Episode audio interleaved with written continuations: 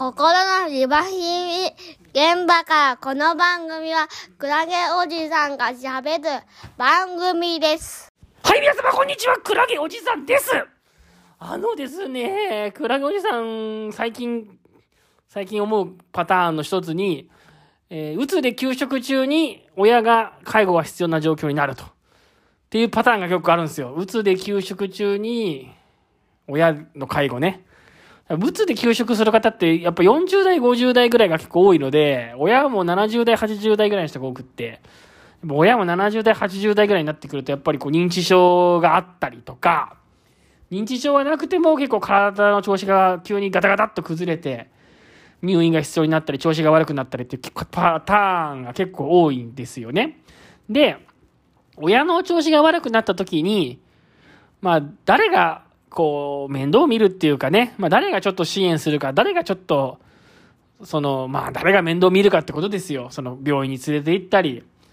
介介護保険を使ってデイサービスに通ってもらおうとかさ、そういう時に、やっぱり兄弟の中で、休職してる人がいると、その休職してる人に対し、に対してですですね、兄弟が、いや、あんたもう、あのー仕事休んで暇なんでしょみたいな。だからちょっと手伝ってよみたいなことになっちゃって、で、結局本人がなかなか、本人っていうのは、えっ、と、それ要は休職をしてる人が、親の介護だったり、親の面倒を見てたりとかするうちに、ますます休職が、復職が遠のくっていうパターンがね、結構ある。結構どころじゃなくて、すごいあるんですよ。これが、これが結構あって、やっぱ兄弟間の中で、親調子悪くなった時にどうするみたいになった時に、やっぱり兄弟間でのその、親の介護の水面下の押し付け合い？まあ、押し付け合い、押し付け合いって言っていいのかな？まあ、押し付け合いなんだよね。きっと押し付け合いじゃないんでしょうけど、押し付け合いなのかな？で、そういう時に、やっぱり、その、どうしても休職してる人が、そろそろリワークでも通おうかなとか、リワーク通ってたりとかするぐらいになってくると、リワーク通おうかなとか、リワークに通ってたりとかすると、そろそろもう、ちょっと元気になってきたみたいなところで、そういう親の介護っていう問題が出てくると、いや、なんかこう、兄弟の方からね、いや、あんたどうせ休んでて暇なんだからちょっと手伝ってよ、みたいな。なっちゃうんですよね。だからデイサービス連れて行くのちょっと手伝ってよとか、ケアマネとやりたりするだとか。なんかその兄弟間でそうなっちゃう。本人もやっぱり働いてないとか、社会に貢献してないっていう、そういう後ろめたさがあるから、後ろめたさがあるからね、やっぱついついそこで、やっちゃうんだよね。家族に言われて。そう。やっちゃうんですよ。家族に言われてね。ついついやっちゃうのよ。で、そそれって、でも結局本人にとってはそれ給食を長引かせてしまうし、そういうことすると。復職が遅れちゃうんですよね。で、本人もやっぱり、いや、自分はしっかりここで病気を治して早く復職したいんだとかね。そんなことしてる場合じゃないんだっていうほどやっぱりね、調子悪いですからね、兄弟にうまく言えなかったりとかするっていうのが結構あって、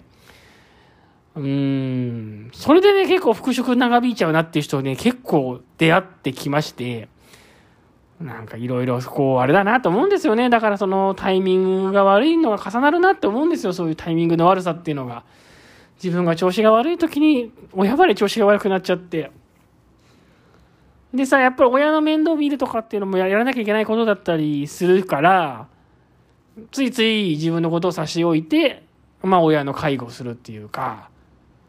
で、か兄弟に対しても、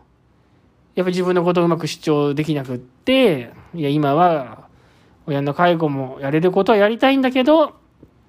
やれることはやりたいんだけど、ちょっと自分の回復だったり、自分の復職っていうのも大事にしていきたいんだよねっていう、やっぱそこまで言えなかったりするっていうのも結構あって、まあ、いろいろね、難しいなって思いますね。いろいろ難しいなと思う。なんか、ああ、いいとこまで来たのにっていうところで結構親の介護とか、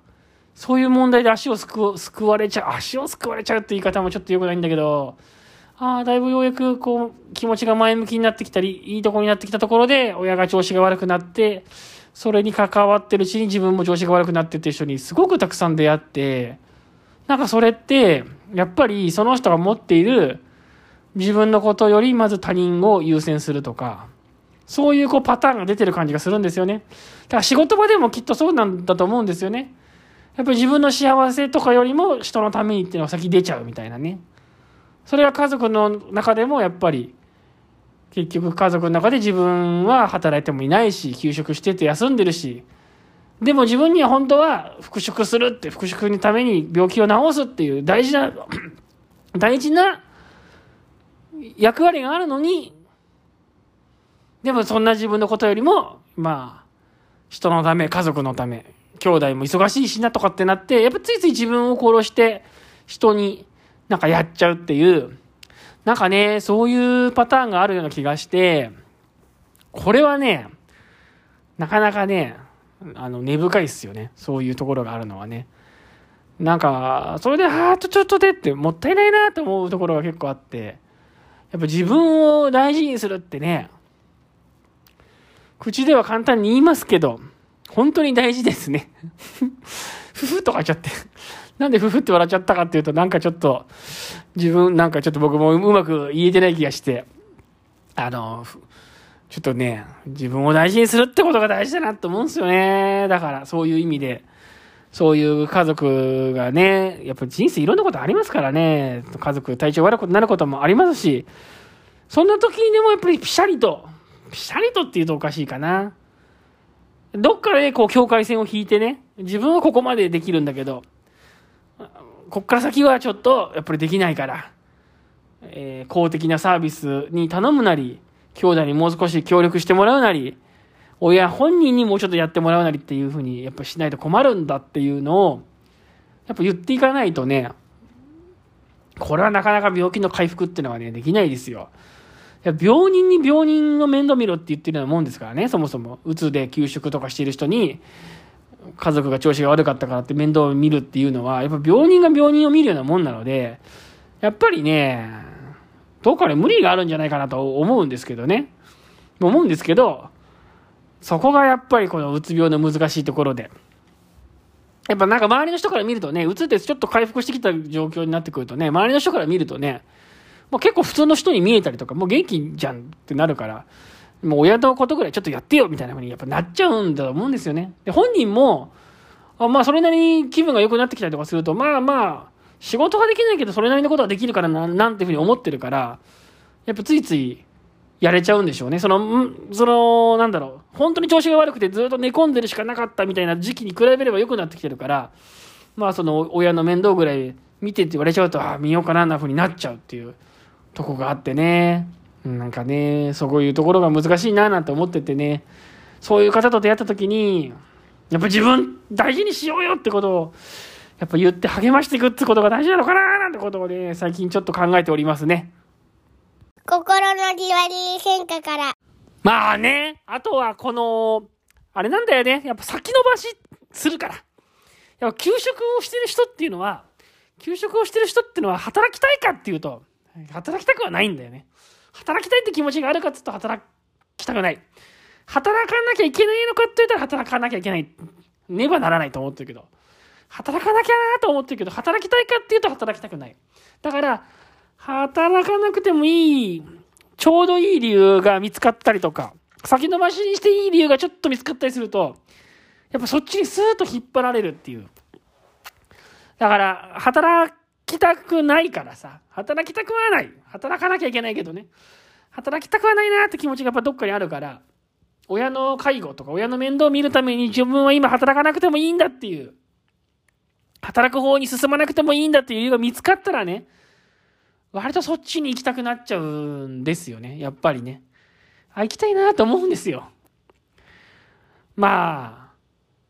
そうなんだよね。だから働くことっていうのはやっぱり辛いなとか、辛かったなとかっていうのがやっぱあるから、なかなかさ、そっちに行けない。働こうってそっちの方に行けない。やっぱりそういうのってあって、そうなんだよ。そっちに行けないんだよね、そういう時は。だからそっちに行かす、行か、行く、行きたいって思わないとね。行か、行きたいって思うようにするっていう支援が大事なんですよね。働きたいって思ってもらえるような。働きたいって思ってもらうようなこう支援って何なのかね。何なんだろう働きたいって、自分だってそんなにさ、仕事が好きなのかって言われたら、自分は結構仕事が好きかもしれないですね。これ、ポッドキャストで仕事の話してるぐらいですからね。自分は結構仕事が好きなのかもしれない。どうなんだろう。でも仕事が好きじゃない人に仕事を好きになってもらうってのは、どうしたらいいんですかね。自分もでも仕事がすごい嫌だった時もあって、今好きなのは多分、ある程度自分が裁量を持って働けるっていうか、自分が自由にいろんなことできるっていうのが多分、今仕事が楽しかったりする理由で、多分仕事、給料がもらえるとか、生活が安定するとかそういうことじゃなくて、多分仕事の中で自分が好きなことができるっていうのが、多分今自分が仕事がそれなりに楽しいと思えてる理由で。でも仕事が多分辛いとか、嫌だなと思ってる人ってのはきっと何か、あれなんだよね。その人にとって、し、その仕事にとって、仕事に関してね、お金以外の部分で、多分、お金だけじゃなくて、お金以外の部分でなんか楽しいなとか、やりがいがあるなとかって思える部分がやっぱ少なかったり、するんだよ。きっとね。するんだと思うんだよな。でもそれをさ、見つけていってもらうのはやっぱり本人の力だしね。本人に仕事がちょっと楽しいって思えてもらうような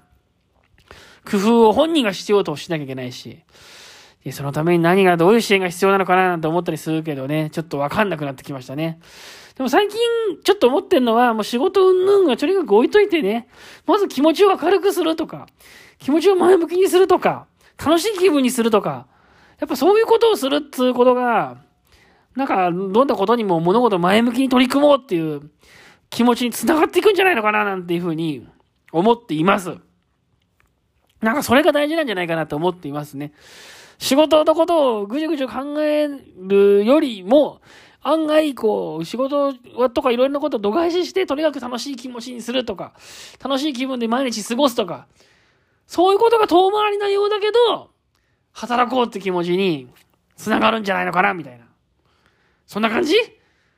だから、やっぱ明るい気持ちになるってことが、すごいシンプルですけど、